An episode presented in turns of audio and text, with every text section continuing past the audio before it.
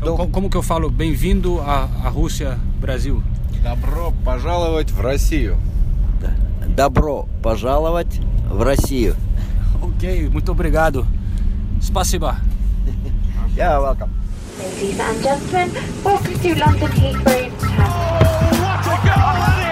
I think I'm a special one. Correspondentes Premier. Com João Castelo Branco e Ulisses Neto. That would be very nice.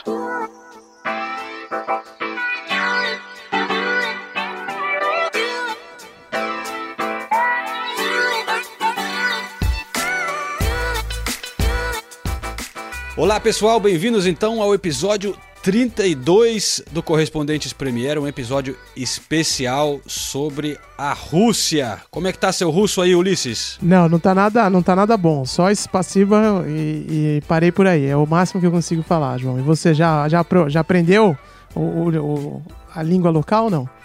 Spasiba é, é legal, essa aí eu aprendi, mas uma que eu aprendi que foi legal hoje, é- é- ele fala do bambu. Como é que é, Hoffman? Gustavo Hoffman tá aqui comigo, falando, falamos da Rússia aqui direto. Bambuca? É o bambu, né? Tudo bem? Primeiro, olá, né, a todos. O que, que que o seguran- o bambuque aí? O segurança aqui falou, quando ele finge que não tá fazendo nada, dando um migué, é, você tá fumando bambu. Aí era, eu tinha, eu- bom, eu aprendi, só que agora eu já esqueci, eu só sei a parte do bambu. Pra você ver como é que tá bom o meu russo. Mas enfim, Eu não consigo, eu Estamos não, aqui- não conheço nem o alfabeto cirílico aí direito, quanto mais falar a língua dos caras. Essa eu vou deixar pra próxima Copa, viu, João? como é que é? O Rafa lembrou. Lembrei. Curimbambuk. Curimbambu, aí, fumando bambu. Não, mas explica. Não, eu expliquei, porra.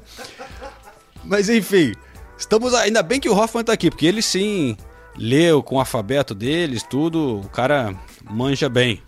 É, mas estamos aqui em Sochi nesse momento, eu e o Hoffman. Ulisses está em Londres, gravando via Skype. E decidimos aproveitar essa viagem aqui para a Rússia, né? Eu vim com o Hoffman fazer é, a cobertura do sorteio, que foi na sexta-feira. Mas nesse episódio a gente vai falar, aproveitar para falar mais do país, na verdade, sobre a Copa do Mundo. Eu sempre quis entender melhor a Rússia e é muito complexo, mas a gente vai tentar explicar algumas coisas aqui e, e conversar bastante sobre a Copa do Mundo. A gente conversou com Pedro Bial, que esteve aqui várias vezes como correspondente, jornalista né, da Globo nos anos 90, com o Jamil Chad, que é campeão né, de investigar as cagadas da FIFA. Conversamos bastante com o meu parceiro que está aqui, o Gustavo Hoffman, que cobriu durante muito tempo é, o futebol russo, primeiro na Trivela, depois na ESPN. Falamos com muitos russos, torcedores, jogadores, a gente foi a jogo aqui. Enfim, tudo isso, Liz, para a gente tentar entender como que será essa Copa do Mundo, quais os problemas, os desafios, como vai ser para os torcedores que vão se aventurar para vir até aqui e o que, que os russos estão achando disso tudo. Mas é, eu vou te contar, Ulisses, eu nunca peguei tanto frio Ah. na minha vida, velho, lá em Moscou. Ainda bem que a Copa do Mundo vai ser no verão. Eu sei que você já tá reservando sua passagem para vir para cá. Já. E- mas Eu você não não vai ter que passar por isso. É, não esperei nem, nem acabar o sorteio, velho. Quando saiu o grupo do Brasil ali, eu já comecei a pesquisar, viu, João? Que eu tô bastante ansioso pra essa Copa do Mundo e já passei por essa situação que você tá narrando aí do frio. Fiz um Manchester United e CSKA uma vez, aí não faz muito tempo em Moscou. E, cara, eu tive que comprar luva que eu não tinha levado. Falei, não vai ter jeito. Eu comprei luva aí, entrei no. Achei uma, uma loja aí de, dessas grandes que tem no mundo inteiro. Entrei lá e escolhi uma luvinha. E olha que a Rússia é cara, né? Não é barato, não, cara. As pessoas acham que os preços aí vão ser menores do que na Europa. Eu acho que tá pau a pau com o Brasil, em termos de. Com São Paulo, assim, né? São Paulo e Rio, que são lugares caros no Brasil. É, Os preços aí são. Eu lembro que eu gastei uma grana pra tirar pra pegar essa luvinha, mas não tinha jeito. Aqui não é muito mais barato que São Paulo, não. A única coisa que é mais barata é vodka. A- Aí, sem dúvida. Mas é, a gente teve que usar duas luvas aqui, porque tava, É. tava fogo na jaca, Ulisses. Cirola não? Levou cirola ou esqueceu de colocar na mala? Opa, claro que não. Cirola, tudo, meia. Ó, o negócio aqui foi. Vou te mostrar depois as imagens Boa. da gente lá na neve. Mas olha, vamos lá então começar a abordar esse tema que é a Rússia, tentar explicar um pouquinho mais sobre esse país. Poderia render vários podcasts, mas a gente vai tentar dar pelo menos um pouquinho do contexto histórico, porque eu acho que é legal. Isso ainda mais porque a gente conversou com, com o Bial, que teve aqui e tudo. E é, é louco lembrar. Quando o mais legal de você vir para um lugar como esse é você ver a história tão recente, né? Você ainda sente a história, as pessoas que realmente viveram essas coisas. E há 30 anos, aqui ainda era a antiga União Soviética, né? O berço e centro do comunismo. Então, só para a gente lembrar para os mais jovens, Ulisses, manda aí a definição que a gente levantou de comunismo. A, de, a definição Wikipedia, né? Ou Wikipédia, como, como dizem no Brasil, João, é o comunismo é uma ideologia política e socioeconômica que pretende promover o estabelecimento de uma sociedade igualitária, sem classes sociais, baseada na propriedade comum dos meios de produção no papel é maravilhoso, né? Você lê e fala como como você contra isso, né? Se é para ser basicamente queremos que todos sejam iguais, que todo mundo tenha acesso aos serviços públicos, a, a uma sociedade mais justa. Não tem como ser contra, né? O problema é que na prática não foi bem assim, João. É, exatamente. Na prática não deu certo, mas a ideia realmente, né, uma sociedade que seja mais igual, sem tanta classe social. É uma ideia, eu acho, pelo menos eu acho isso uma ideia boa, uma ideia bonita. O difícil é fazer isso funcionar. Lá no Brasil, as pessoas vezes têm uma ideia diferente, de, ficam gritando, seu comuna, não sei o quê, xingando de uma maneira, mas eu acho que vem de uma, vem de uma ideia é, pro bem. É, né? Vou até fazer um adendo aqui, uma, uma nota de rodapé, melhor dizendo. É, aqui do meu lado, mas literalmente do lado da pra eu ir andando, está enterrado o Karl Marx, né? Que é um líder revolucionário socialista. Lá no cemitério de Highgate, já foi, João, ver o, o túmulo do Karl Marx aqui no, no, norte de Londres? Isso é uma das coisas que eu sempre quis fazer e ainda não fiz em Londres. Visitar o túmulo do Marx aí, que dizem que era um lugar muito bonito. Lindo, o cemitério é lindo. Esse cemitério. É. Mas enfim, o Marx realmente foi um dos pais né, do comunismo, as coisas que ele escreveu aí dos pubs de Londres, né? É, inspiraram muita coisa aqui na Rússia. E a Rússia, né, na época, a União Soviética, é, impôs o comunismo também em países do leste europeu. Né, vários países, a Alemanha é, Oriental, é, Tchecoslováquia, é, Hungria, enfim. E foi é, durante muito tempo assim. Nos anos 80 teve a Guerra Fria, uma incrível crise política aqui na, União Soviética, crise econômica, uma inflação fora de controle. A população tinha que fazer filas enormes nessa época para comprar as coisas mais básicas assim, e acabou não dando certo. O Gorbachev foi o líder, né, que mais para o fim dos anos 80 viu que as coisas não estavam dando certo e começou uma transição, relaxou o controle, vários países começaram a abandonar o regime comunista, caiu o muro de Berlim, é... Só que em Moscou teve gente que não gostou dessa atitude do Gorbachev. O pessoal da KGB, o Serviço Secreto, queriam manter o sistema como era, tentaram um golpe. E o Pedro Bial estava aqui na União Soviética no maior momento né, da história da região no século XX.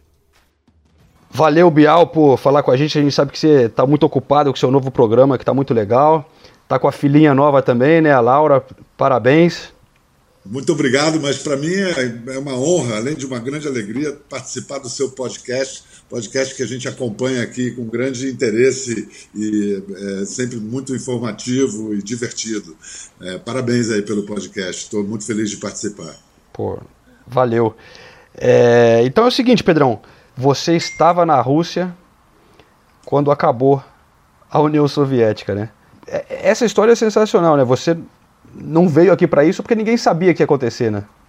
Foi por acaso. A história começa nesse mesmo ano de 91. Eu cheguei no dia 18 de agosto, um domingo, a Moscou, para só fazer uma. Para no dia seguinte eu, eu ia pegar um avião para ir para Chukotka, que era no extremo oriente, na Sibéria, já a meia hora do Alasca para fazer um Globo Repórter sobre os crimes de Stalin, mostrar lá um campo é, de, de, de, concentração. No dia seguinte, quando eu acordei, a gente não pôde ir para lugar nenhum porque o Gorbachev tinha caído, uma junta é, barra pesada, linha dura, stalinista tinha tomado o poder, Stalin, o, o, o, o Gorbachev estava desaparecido e aí começou, começaram dias absolutamente inacreditáveis de eventos políticos vertiginosos. Em três dias, esse golpe é, fez água, o Gorbachev voltou, mas já voltou é, um, como um refém político do Boris Yeltsin, que aí sim tornou-se o, o, grande líder da, dos russos, o que acabou precipitando o fim da União Soviética, do país é, criado em 1922, é, depois da, da, de, da Revolução de 1917. É, portanto, eu digo que eu cheguei naquele domingo na União Soviética e fui embora só no fim do ano, como você disse, no dia 26 de dezembro, da Rússia. Foi o dia que oficialmente extinguiu-se a, a, a, União Soviética, que se compunha da Rússia, da Ucrânia, da Bielorrússia, enfim, das repúblicas soviéticas que terminaram. Foi tudo muito rápido, João. E quando teve o golpe para o Gorbachev, ninguém conseguia entrar no país, né? Você era um dos poucos jornalistas aqui, né? foi, foi um lance de sorte. Ninguém saía e ninguém entrava do, no país. E eu, é, não, como eu tinha chegado no domingo, eu não tinha credencial para cobrir os eventos oficiais, as conferências de imprensa, as entrevistas coletivas oficiais. Então eu fiquei na rua, fazendo o que eu estava vendo. E o que eu vi foi o povo resistindo. E vamos lembrar que era o mesmo ano que tinha acontecido o massacre da, da, da Praça da Paz Celestial em Pequim. Então, eu comecei a ver cenas daquele exército vermelho com seus tanques e blindados entrando nas ruas de Moscou e velhinhas moscovitas parando os tanques e dando bronca nos soldados. E a gente falando, nossa, isso pode terminar num banho de sangue. Nessa, nesse momento, todo mundo já estava cansado do, do, do, do, comunismo. As pessoas já estavam querendo se abrir para o mundo, né? Ah, não aguentavam mais 70 anos de tirania, né? Tirania. E, e o, o Gorbachev fez o contrário do que o, o Deng Xiaoping fez na China. Na China, ele, eles abriram a economia e mantiveram o Partido Único, manteve o, a, a, política e a, e a, liberdade de informação estritamente é, controlada. No, na Rússia, o Gorbachev manteve a economia centralizada, fechada, e abriu, a, deu liberdade de expressão. Quando ele fez isso, os russos começaram a descobrir a verdadeira história da União Soviética e não aquela da propaganda oficial. E aí acabou, desmoralizou o poder. O governo ficou... bastou a liberdade de expressão para derrubar o poder e desmoralizar. Ninguém mais acreditava naquilo. E era um, um regime é, corrupto e mentiroso e fracassado.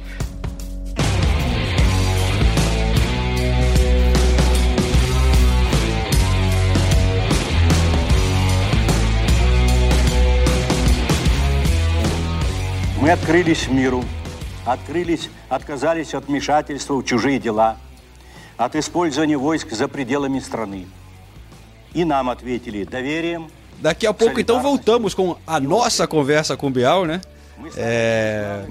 Mas então a União Soviética acabou, o comunismo aqui, pelo menos, acabou junto. Mas vamos agora para Moscou é... para tentar entender um pouco mais do que o povo acha dessa mudança, né? Então eu estou nesse momento numa mesa, num lugar com uma bela vista aqui para o Rio Gelado em Moscou. É, ao meu lado o Grigori, de 30 anos de idade. É, do outro lado da mesa o Alex, que está fazendo 52 anos hoje, e o outro Alex, de 33. Estamos também junto com o Gustavo Hoffman, meu parceiro, é, aqui na Rússia. For me, now para mim a situação agora é muito melhor, é bem diferente, existem mais uh, possibilidades, mais uh, oportunidades no país. You can live uh, according to with that like you work. A lógica é bem mais simples, você trabalha mais, consegue mais dinheiro, consegue viajar. Essas coisas não existiam antes. Antigamente você não tinha como viajar, você só podia ir ao Afeganistão, por exemplo. Agora a situação mudou bastante. Uh. Uh, A primeira vez que eu experimentei banana, eu já tinha 23 anos de idade quando eu fui a Moscou. E até mesmo em Moscou, naquela época, a situação era bem difícil, né? Você não conseguia achar uh, bananas, por exemplo. Você tinha que, você só achava bananas verdes. Então o que a gente fazia era colocar a banana dentro, bem pertinho da nossa barriga, para ver se ela ficava amarela mais rápido, se ela amadurecia mais rápido. Até mesmo em Moscou era difícil de achar banana e no resto da Rússia isso simplesmente não existia. All around the Russia, except Moscow and maybe St. Petersburg, you couldn't find bananas at all uma pausa aqui que tá, chegou a comida da galera aqui. Todo mundo pediu strogonoff. Só o Hoffman que foi se aventurou aqui com um prato interessante, que numa coisa totalmente diferente que eu nunca vi. O que, que você pediu, Hoffman? Rapuri. Khachapuri. Não, como é que é? Khachapuri. Hatipuri. Comida georgiana. É tipo um pão com que, recheado de queijo e um, um, ovo no meio, em cima, um ovo meio mole assim.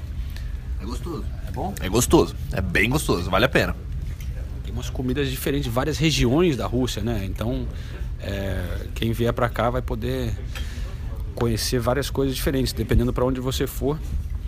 Deixa eu ver se esse estrogonofe aqui tá bom, peraí.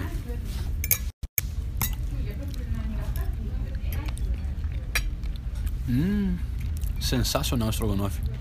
É? Pergunta, parecido com o do Brasil? Faz tempo que eu não como no Brasil, mas eu sei que não é aquele estrogonofe que a galera faz em casa com ketchup e tal. De leite. É, não, aqui o negócio é, é, tem a gente vê que tem algum é, mais temperos assim, mais sabores. É, eu, se eu não me engano, um pedaço de picles aqui, é, cebola, bastante cebolinha, salsinha, bem super temporado, muito gostoso, muito gostoso.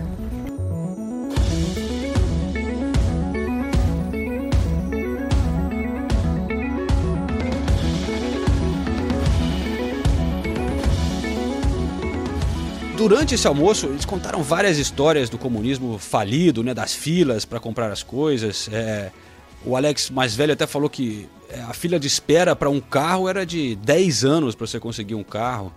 Umas coisas absurdas, mas mesmo assim, é, os dois também, ao mesmo tempo, diziam que tem coisas é, que eles acham que eram melhores.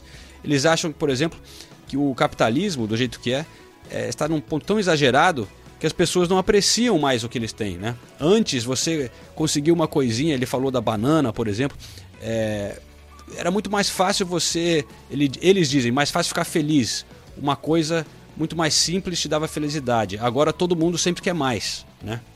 E outra coisa que eles criticam é que é, agora, para muita gente é melhor. Só que as pessoas que não encontram o seu caminho na vida se dão mal, é, e se dão muito mal. Né? Antes havia uma segurança para todo mundo, é, o Estado cuidava de certa forma das pessoas, você tinha o seu caminho mais definido, né, a sua profissão e tal, mas a vida era mais fácil é, de certa forma. Mas Ulisses, eventualmente é, chegamos ao assunto é, Vladimir Putin. Uhum. O, isso era uma coisa que eu estava morrendo de vontade de falar com o pessoal aqui sobre o Putin, né? O Putin, é. o presidente daqui, o cara e como você polêmico. Falou, você citou a KGB, né, agora há pouco, ele era um agente da KGB e já está há muitos anos no poder. Quando ele saiu durante um pequeno período, foi para eleger o Dmitry Medvedev, durante um pequeno período não, né? Durante um período é, mandato constitucional. E, e, o Dmitry Medvedev, muita gente dizia na época que ele era só um boneco que o russo, que o governo russo seguia sob o comando do Vladimir Putin. Então, se a gente for colocar na ponta do lápis aí, já dá um, dá um boas décadas do Putin mandando no país. Está é, de novo no governo já há algum tempo, com o Medvedev é, de primeiro-ministro desde 2012, ou seja, a alternância do poder é algo que os, que os russos não têm experimentado. Mas o que me chamou a atenção, e eu acho que você certamente vai tocar nesse aspecto, João, é que quando eu estive na Rússia, nas duas vezes que eu estive na Rússia, é, me, me impressionou como havia uma veneração à imagem do, do Vladimir Putin muito forte. Você vai na, na numa eu até trouxe para casa de souvenir caneca com imagem do Putin cavalgando cavalgando um urso, né? Sem camisa, Sem né? camisa, exato. Então, tipo, tem muita, ima muita imagem da, do, do Putin nas banquinhas de que vendem bugiganga para turista e tudo mais. Então, dá para sentir que, é, com certeza, existe um movimento político contra o Putin muito forte, né, que faz críticas internacionalmente a ele, inclusive perseguição, aqui é acusada de a- acusam o presidente de perseguição política, por aí vai, mas a população é, em boa parte venera muito o presidente, né? Sem dúvida. E como você disse, por boa parte do mundo ele é visto como um maluco, perigoso e tal. Mas eu queria conversar com as pessoas aqui, né? O que, que eles estavam achando, dele, o que, que eles acham dele realmente. E no início eu tinha até receio de abordar esse assunto no restaurante com o- os russos que estavam com a gente, achando que de repente eles não podem falar em público, né? Assim, dele, mas, não- mas não é assim, não é Não, bem não é, assim. é. É, e eles conversam na boa. What do you think of Vladimir Putin? Of course, I like it.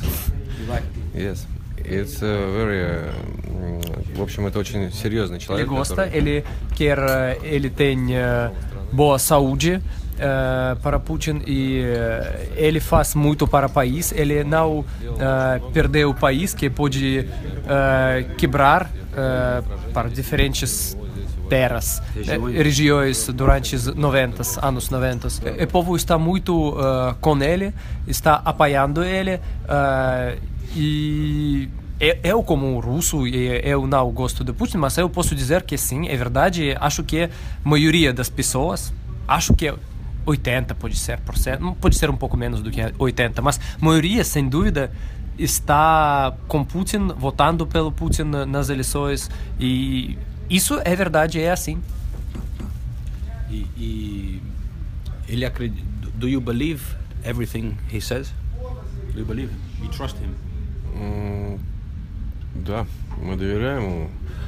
Во-первых, э, Putin uh, fala Он говорит. uh, coisas uh, corretas, ela, ele quer boa, boa para a Rússia e com ele o país, país está crescendo uh, e isso é não como nos alguns tra- uh, países que falam que nós temos democracia, mas na verdade não tem, como se democracia. Ele, uh, ele sabe que ele quer, Uh, sim, ele tem alguns problemas, uh, por exemplo, uh, tem oligarquias, uh, oligarquias, conhece essa palavra, sim? É muito, muito, muito ricas pessoas.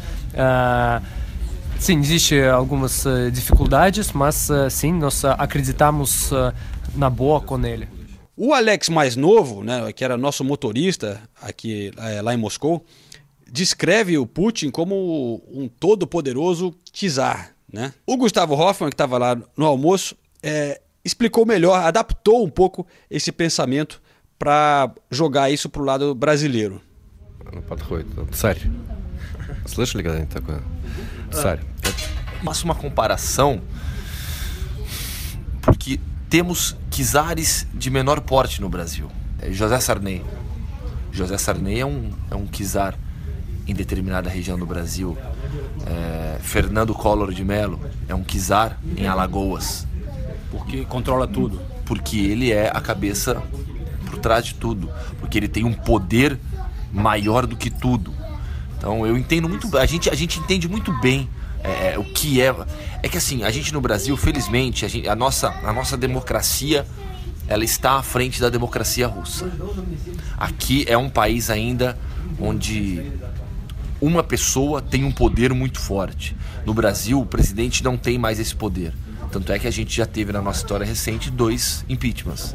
E temos um terceiro presidente que só não sofreu impeachment agora porque tem um Congresso comprado.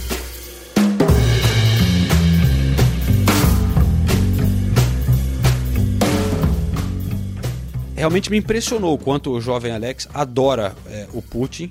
O Alex mais velho já questiona um pouco o presidente e os métodos dele governar, mas ele diz que acha que não tem ninguém à altura para assumir o cargo, né? Como você estava dizendo, Ulisses, é, o Putin trabalha muito e muito bem aqui na Rússia a imagem dele, né? Ele consegue passar uma imagem forte, né? Todos, é, todos não, mas muitos então acham que só ele é, consegue dar conta do, do trabalho que é governar é, a Rússia. É, porque a gente não pode esquecer que quando caiu o muro de Berlim, quando a, a- a União Soviética finalmente ruiu, os russos, né, tiveram uma sensação de orgulho ferida, assim, muito forte, porque o país estava come, começou, assim, o país estava destroçado, começou um processo de rapinagem muito forte, né?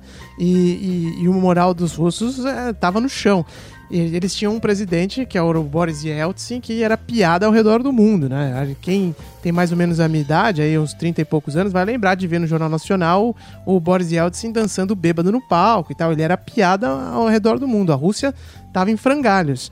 E aí o Putin assume o governo começa a fazer reformas econômicas, estruturais no país, uh, e aí é, é, existe uma polêmica gigantesca envolvendo a, a, criação dessa, dessa oligarquia baseada nos, nos serviços públicos, que ganha muito dinheiro com petróleo, com gás e tudo mais. É, é um outro debate, sem dúvida alguma, mas o Putin ergueu a, a política, a economia, melhor dizendo, da Rússia e trouxe credibilidade de volta para o país, ainda que por vias bastante questionáveis, como a gente está dizendo. Mas de qualquer forma, o importante é lembrar, é pensar isso.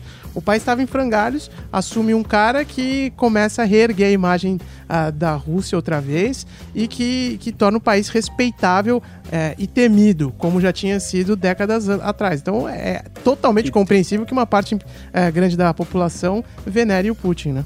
E teve um crescimento da economia muito grande, né? comparando com o fim da União Soviética.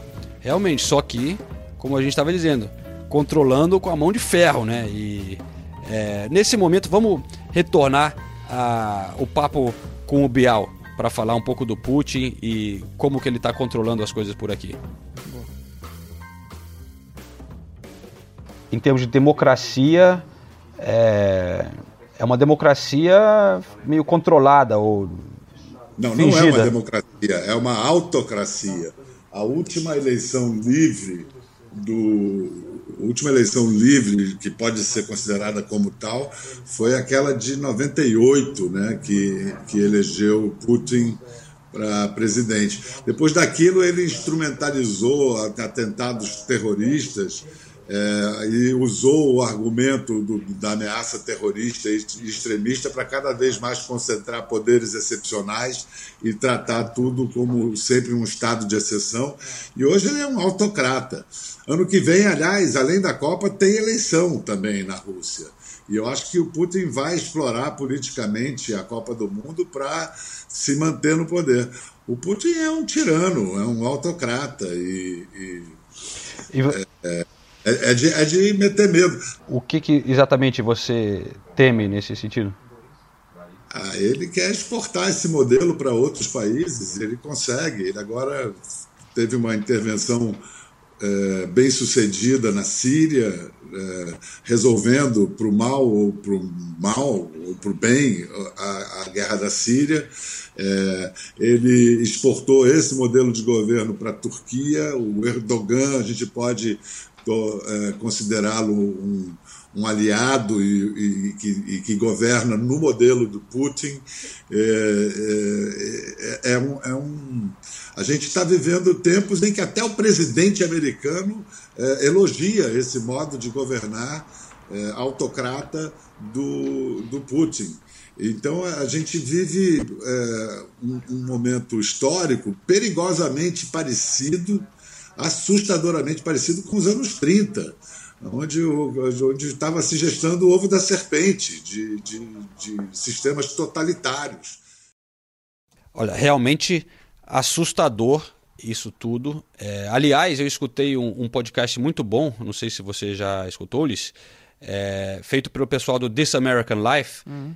O nome do podcast desse episódio era The Other Mr. President que conta como que as pessoas é, ligadas ao Putin fabricam movimentos de oposição aqui na Rússia só para parecer que existe uma, uma oposição.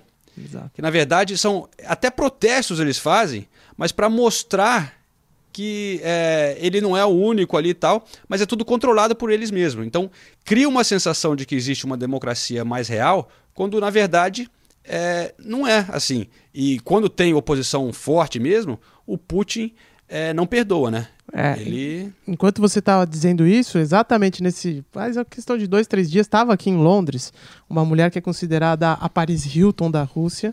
O nome dela eu não vou saber pronunciar direito, me perdoem é, os que entendem de russo, mas uh, seria Ksenia, Ksenia Sobchak. Sobchak. Ela, enfim, é a Paris Hilton da, da Rússia, é uma socialite famosa por ser famosa e que anunciou que vai concorrer à presidência. E ela faz críticas ao Putin e tudo mais, mas aqui na Inglaterra o questionamento é exatamente esse que você levantou. Será que ela é mesmo é, é, é, oposição na Rússia? Porque ela é meio que uma piada, né? A mulher que aparece com pouca É. roupa na TV, dançando e tudo mais. E a família dela era ligada diretamente ao Putin. O pai dela trabalhou com Putin durante muitos anos. Então existe esse questionamento. É mesmo? Será que é oposição? Ou essa é a oposição que é confortável para o Putin, né? Não, o cara que realmente é, o Putin não gostava, que fazia oposição, acabou, acharam ele morto aí, né? Assassinado, envenenado, o Lietvenka. É, o Lit- é, né? Acho que usaram plutônio. Uma... É, pra matar ele aqui, aqui em Londres, hein? Não mataram. dele aí no hospital em Londres, é. Em Londres, não foi é, tipo, mataram o cara né, na, não, no Jardim Peri, que é um lugar violento pra caramba, né? Foi em Londres. envenena- Exatamente. E a Rússia é acusada, né, de, de ter é, patrocinado esse envenenamento dele num hotel aqui. E não é Victor, desculpa, é Alexander Litvinenko. Obrigado. É, mas agora, para a gente falar um pouco mais é, sobre problemas mais específicos ligados com a Copa do Mundo, vamos trazer um outro cara para a conversa, porque aqui em Sochi a gente conversou com um especialista nas investigações da FIFA, de Copa, de corrupção, né, de injustiças. É o nosso amigo, grande figura, que é o Jamil Chad, craque no jornalismo. E eu, e o Gustavo Hoffman e o Grisha, nosso companheiro aqui, é, que está ajudando a gente na produção, almoçamos todos juntos é, outro dia aqui em Sochi, base da seleção brasileira é, antes e durante a Copa do Mundo. Ô Jamil, eu vou direto ao assunto. A Rússia comprou a Copa de 2018? Olha, ninguém sabe, sabe por quê? Por quê? Que eles destruíram todos os computadores e todos os arquivos da campanha para 2018. Então, quando a FIFA, primeiro foi a FIFA que foi investigar, que é uma piada, mas enfim, quando a FIFA foi investigar, o que aconteceu foi que justamente eles descobriram que os computadores, primeiro, tinham sido levados da sede da, da, da organização, basicamente, para um galpão. Aí pediram para ir no galpão. Quando chegaram no galpão, a informação era de que os computadores já tinham sido destruídos. Aí eles falaram, bom, mas e para recuperar os e-mails? Porque o que eles queriam, obviamente, eram os e-mails que estavam dentro desse desses computadores. E eles falaram que, infelizmente, não dava mais para recuperar nenhum desses e-mails. Então, para a FIFA, como não tem um arquivo, não tem evidência. E aí ficou nisso? Ficou nisso, ficou absolutamente nisso. Né? O que é só a FIFA tem essa capacidade de fazer. Mas, e aí a outra questão, é, fica muito claro que vários dos dirigentes é, tiveram, no mínimo, um tratamento e presentes que foram dados a eles que, se, é, se não são ilegais, eles são, no mínimo, imorais. É, internamente, é, muitos casos também de, de corrupção, principalmente ligados aos estádios. É, como que você vê isso? Já, já, já é meio que um outro padrão FIFA também de, de, de Copas. É, é outro padrão FIFA de Copas. A gente tinha achado que a nossa Copa tinha sido é, a Copa das Copas, mas aparentemente a gente vai ficar em segundo lugar, ou até terceiro, porque o Qatar está vindo por aí. Né? Mas essa Copa da Rússia é a Copa mais cara da história: 10 bilhões e 800 milhões de dólares. Em reais, isso significa quase 8 bilhões de reais a mais do que foi gasto no Brasil. Como que essas coisas são aceitas, né? É, é, é muito difícil para a gente compreender, apesar de ter vivido coisas parecidas no Brasil. Mas é, eu fico pensando, por que, que a, a juventude mais inteligente, que tem acesso à internet aqui na Rússia, não está nas ruas, né? E eu falei um pouco sobre isso com o Grigori, que a gente chama de Grisha, que é o, o produtor nosso aqui na Rússia, jornalista safo, um cara é, amigo do Gustavo Hoffmann há muito tempo. E, enfim, vamos acompanhar. Então, Grisha, é, você estava falando no restaurante, né, que realmente muita gente apoia o Putin, né? É verdade. e, e- mas existe, assim, uma galera mais jovem que, que tem uma outra, um outro pensamento? Vo- Você faz parte dessa oposição, dessa juventude, assim? ó? Sim, e sem dúvida existe e eu estou eh, par- eh, parte deste, deste juventude que não apoia Putin, eh, mas eu não apoio, nunca votei pelo Putin, mas eu posso também dizer que existe lados bons e lados não bons. Posso falar com você tudo que eu penso, posso trabalhar no mundo do futebol porque eu amo este mundo.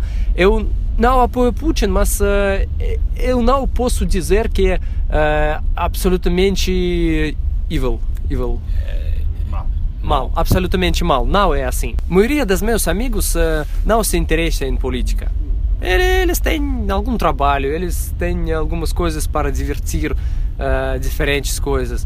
Eh, alguém gosta de música, outro gosta de outra coisa. E não todo mundo fala sobre política, mas entre os jovens, na maioria, acho que se Putin e governo em geral está criticado, está criticado, por eh, corrupção em geral, não por eh, Olimpíada ou Mundial ou destas coisas.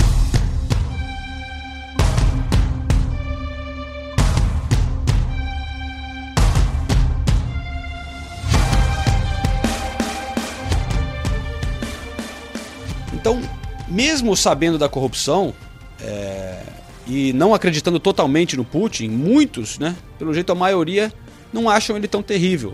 É, e todos com quem falamos aqui na Rússia, claro que eu não falei com tanta gente assim, mas 100% dos, das pessoas com quem eu falei é, querem a Copa do Mundo aqui, apoiam a Copa aqui. World Cup in Russia, good or bad? Ну, конечно же, it's very important event. in Copa do the Mundo na Rússia é algo bom ou ruim? sports life Com in certeza é algo bom. É, está uh, melhorando bastante a nossa vida esportiva no país. we are Estamos getting, recebendo uh, uma big infraestrutura infrastructure, muito grande, com many novos stadiums estádios and, uh, e também hotels locais de and other competição. things. Acho que é importante Uh, I think it's para a very Rússia important e for também para a popular população, Russian para a vida no país. life Vai mostrar in o the nosso world, país no in exterior. É algo positivo para a imagem da Rússia. O país vai mostrar para o resto do mundo que não somos tão ruins assim como as pessoas acham. E não tão ruins também como os americanos gostam de mostrar. As uh, American uh, SME uh. Como que você se sente? Você que é um cara que acompanha muito de perto também a Rússia. é, o que eu aprendi é que é isso, o contato com as pessoas é fundamental. Antes de você começar a criticar muito, né, tentar entender o que que significa é, para as pessoas e não é tão simples é, só e é perigoso criticar de longe. Eu vejo uma linha, João, muito similar na escolha, nas escolhas de Brasil, Rússia e Catar. Inclusive nos escândalos, inclusive na corrupção. O Brasil foi único, foi o único candidato, mas a gente não sabe exatamente tudo o que aconteceu antes para o Brasil ser o único candidato. É, todos os escândalos de corrupção que surgiram depois da, da Copa, com a Lava Jato no Brasil, e cada vez mais escândalos vão aparecendo e mais vão aparecer é, à medida que as investigações se aprofundarem nos estádios, nas grandes obras da Copa do Mundo de 2014. É, não sei se a Rússia vai ter uma lava-jato, mas se tivesse, eu tenho certeza que descobriria muita coisa também. Aqui há um escândalo de um estádio, uma vergonha, maior que qualquer estádio brasileiro, que é o Krestovsk de São Petersburgo, que levou 10 anos para ficar pronto. Imagina o quanto foi é, investido, desviado nessa, nessa obra. Mas eu tenho certeza, João, que se você conversar com a população, ela apoia a Copa assim como apoia aqui na Rússia e assim como apoiava no Brasil. Nós tivemos muitas manifestações, sim, mas a maioria apoiava a Copa no Brasil. A maioria gostava da Copa no Brasil. Nós, e aí coloco eu, você, muitos jornalistas da ESPN, tivemos um posicionamento contra a Copa avisando, falando sobre o que aconteceria e aconteceu. As investigações estão aí para provar, mas de maneira geral a população não tem esse discernimento. A população não consegue separar isso, separar o quanto ela vai aproveitar o Mundial e aproveita. Copa do Mundo é espetacular, Copa do Mundo é uma delícia, a gente viveu isso no Brasil.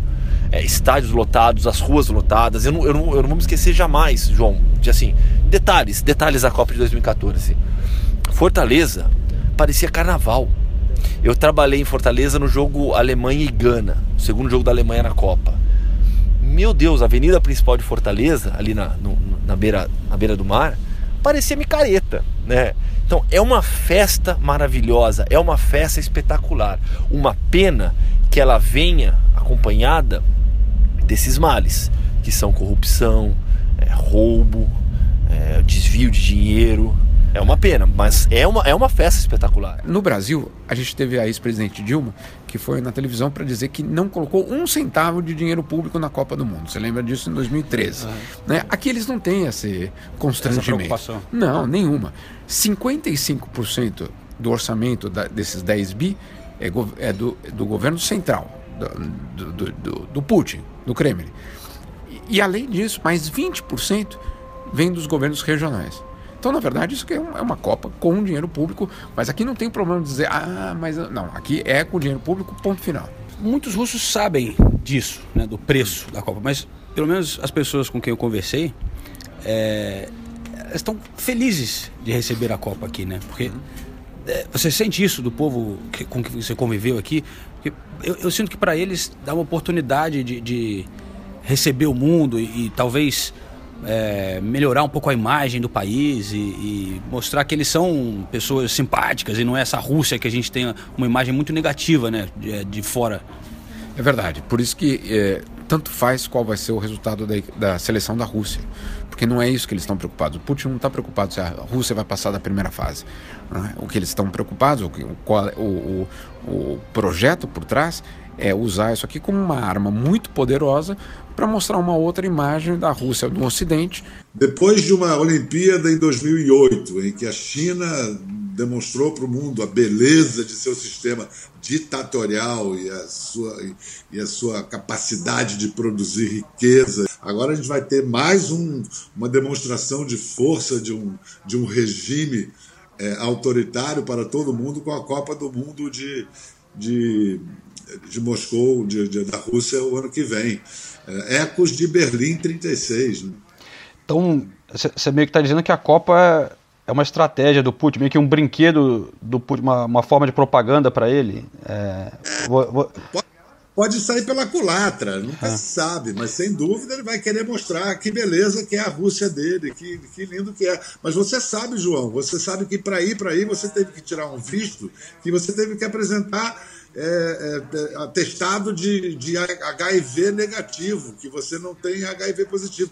Isso é contrário à política de direitos humanos, isso é, não pode, um país não pode exigir isso, isso de, de ninguém, isso, isso é, é, é um sintoma claro de, do que é esse país. A Rússia é, é, é, é, oficialmente, institucionalmente homofóbica, é, é um, a gente vai saber disso tudo. O momento em que um, um país quer fazer uma demonstração de virtudes e força para o mundo e se abre numa Copa do Mundo, ele mostra isso tudo, mas, mas também vai estar cheio de jornalista estrangeiro aí querendo ver tudo e querendo mostrar tudo. Então também vai mostrar as suas contradições. Vamos ver o que vai aparecer. É, eu adoro a Rússia e o povo russo. Eu estou falando é, com todo o respeito, como eu falaria também do Brasil. A gente tem que. É, não, não pode ter medo da verdade. Mas só para fechar, Pedro. É, eu sei que você está tentando. Você gostaria de entrevistar o Putin né, para o seu programa. É, uhum se você conseguisse, assim, o, o que que você gostaria, o que que você teria coragem de perguntar para ele? Rapaz, eu, eu, eu, primeiro, eu acho que eu, tocaria em todos os assuntos tentando é, apresentá-los de uma maneira não agressiva. Eu acho que eu falaria de tudo isso que a gente está falando aqui, mas naquela maneira mais educada possível. É, e, em outras palavras, ou quer dizer, nas palavras mais eh, educadas, eu queria perguntar para ele aonde que ele quer chegar. Até onde ele quer chegar. Muito legal ter a visão experiente né, do Bial, um dos grandes jornalistas do Brasil, falando sobre a Rússia. Vamos torcer para essa entrevista dele com o Putin acontecer, né? É... O Putin é mas... é bom de entrevista, hein, cara? Eu já vi várias dele aqui. Ele dá umas pedradas. O meu Bial vai ter um belo desafio pela frente se enrolar. É, seria muito legal de ver, né? Mas chegando mais para o fim aqui do, do podcast, é, esse nosso almoço, voltamos para o almoço nosso com, com o Jamil e o, o, o Hoffman e o Grisha, que foi, na verdade, no hotel onde a seleção vai ficar hospedada, é o Swiss Hotel, Uhum. aqui em Sochi. E Sochi é outra, coisa, outra grande polêmica aqui na Rússia, né, Ulisses? É, porque dentro dessa história de validar o governo, de apresentar um país ah, modernizado ah, no cenário internacional, quebrar um pouco também com preconceitos e, e imagens concebidas que as pessoas têm da Rússia ao redor do mundo. Muita gente já, toda vez que é, falar da Rússia, né, as pessoas sempre falam, ai meu Deus, que medo e que não sei o quê, porque lá é, é- é isso, é aquilo. Não é bem assim, né? Eu, como eu falei pra vocês, eu fui duas vezes, no- o João aí já tá lá, também pode falar um pouco disso. O país é bem tranquilo, as pessoas são simpáticas. É óbvio, tem algumas coisas é, burocráticas, pouca gente fala inglês, tem a burocracia que você vê das filas no aeroporto e pá, de, de visto. É, Se bem que brasileiro nem precisa de visto para entrar na Rússia. Mas, é, é, no geral, é um país comum, igual aos outros, na minha opinião. Assim, Eu fui aí, tive experiências muito positivas, tem os seus problemas, como todos os lugares, mas dá para dar um passeio bem interessante na Rússia, né?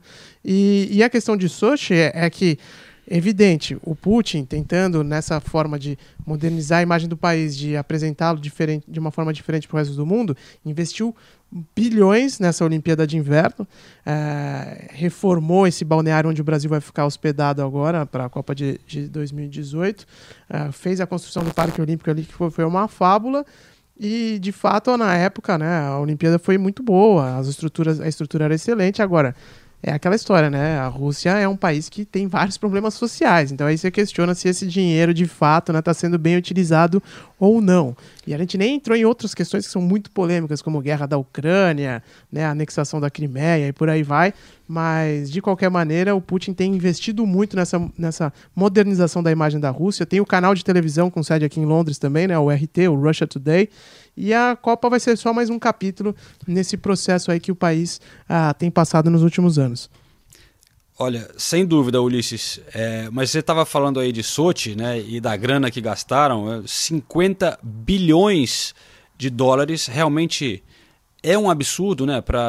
Consider- levando em conta a situação de certas pessoas que passam dificuldade no país. Só que, só para dar o outro lado da história, eu e o Hoffman a gente esteve lá hoje, é, no dia que estamos gravando aqui. E olha, custou caro, mas Hoffman, o lugar é bem legal, né? Então, tem, tem o lado negativo, mas sem dúvida alguma. é, assim, aqui em, a Sochi já é uma cidade muito bonita, mas o Parque Olímpico é sensacional, porque você tem o estádio com vista para o mar, é, no mesmo local, um Parque Olímpico é, bem conservado.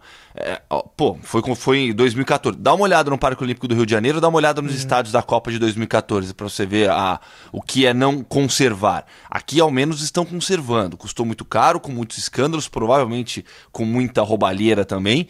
Mas o Parque Olímpico é belíssimo, bem conservado. O, Tem o circuito de Fórmula 1, né? O circuito É. de Fórmula 1 é legal demais. E tava tendo até uma gravação ali de, de uma, de alguma propaganda, né? Tava, tinha um ou outro carro correndo lá, uns lados mais antigos. Mas realmente, o Parque, Parque Olímpico aqui de Sochi é bem legal. E olha, eu garanto pra você, Ulisses, que você vai vir pra cá. é, Vai ser muito legal aqui. Com certeza. Essa cidade é, é muito legal, tem muitos bares, é bonito e vai receber cinco jogos, vai estar uma, vai tá uma festa aqui. Ah, nem fala que eu já tô seco, velho. Já tô fazendo, começar a fazer a mala agora já, meu. tô, eu tô, tô ansiedade pra essa Copa. Ma- Mas falando um pouco mais desse outro lado, para a gente arredondar, vamos voltar ao final do nosso almoço lá na, na, na casa da seleção brasileira aqui em Sochi. É uma, uma arma que nenhum outro é, evento poderia ter uma arma tão poderosa co- como essa. Nem a Olimpíada, porque a Olimpíada é numa cidade só. Agora, daqui a seis meses, a gente vai percorrer um país e mostrar um país com histórias que são fantásticas, não, não tenho dúvida. Então, é muito poderoso. É, é muito poderoso como arma.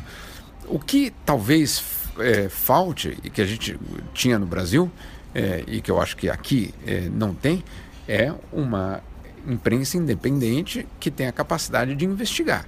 Isso não tem. Né? É, e quem tentou morreu.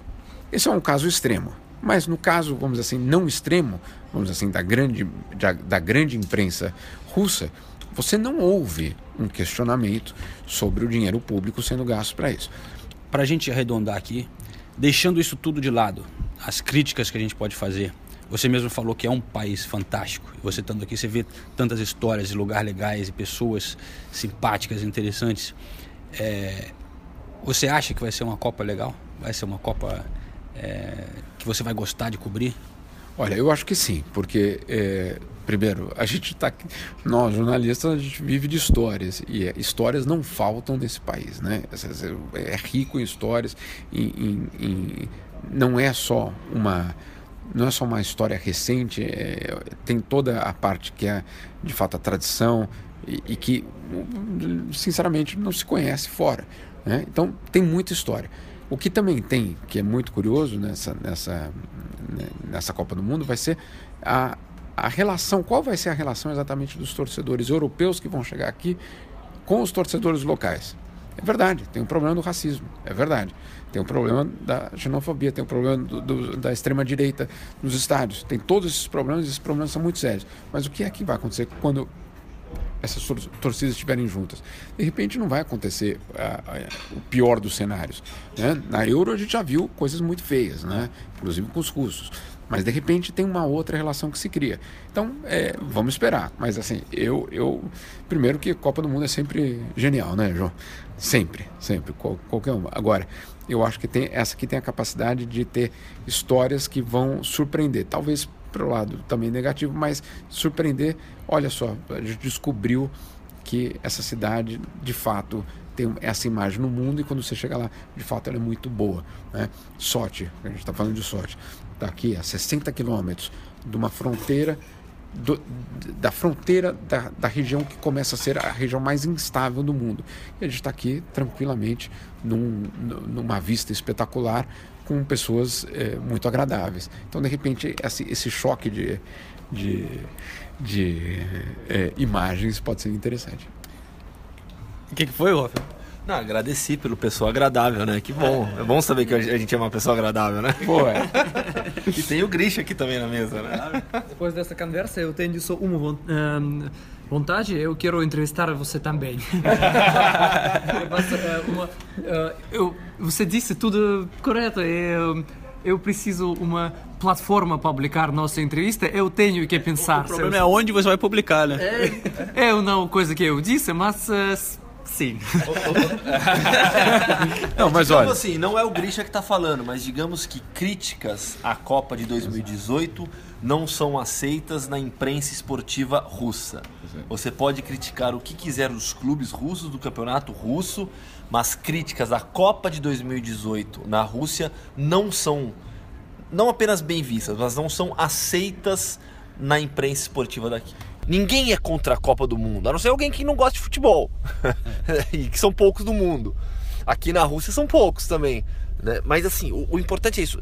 As pessoas não são contra a Copa são contra o roubo, a corrupção, contra Joseph Blatter, é, contra esses dirigentes. Mas contra a Copa do Mundo ninguém consegue ser. Você gosta de futebol, como é que você vai ser contra a Copa? Outra coisa, estando aqui na Rússia, que eu sinto também, que, que é uma coisa que eu também não, não sabia medir de longe, é que agora que eu tô aqui, eu falo, a Copa vai ser do caralho, né? Vai. Copa do né, pode tem todos os problemas, mas na hora que já é aqui, não posso fazer mais nada. Tem que criticar, tem que analisar, tem que, né, a gente tem que cobrar da FIFA, é, mas vai ser aqui e eu acho que vai ser legal, né? Pode falar palavrão? Pode. Ah, é bom que aqui pode. Vai ser do caralho, sem dúvida alguma. Vai ser uma puta Copa do Mundo. É. Eu não tenho, assim, o povo russo ama futebol também. Ama futebol. A gente está aqui agora em um puta frio, mas na Copa vai estar tá calor. Em Moscou, o pessoal vai andar de camiseta e bermuda, vai aproveitar pra caramba. É, sempre, e isso é importante ressaltar, é, respeitando as diferenças culturais. Então, até conversando com o Grisha mesmo, ele falou já sobre isso. É, você não bebe na rua aqui como você bebe no Brasil. É uma questão cultural.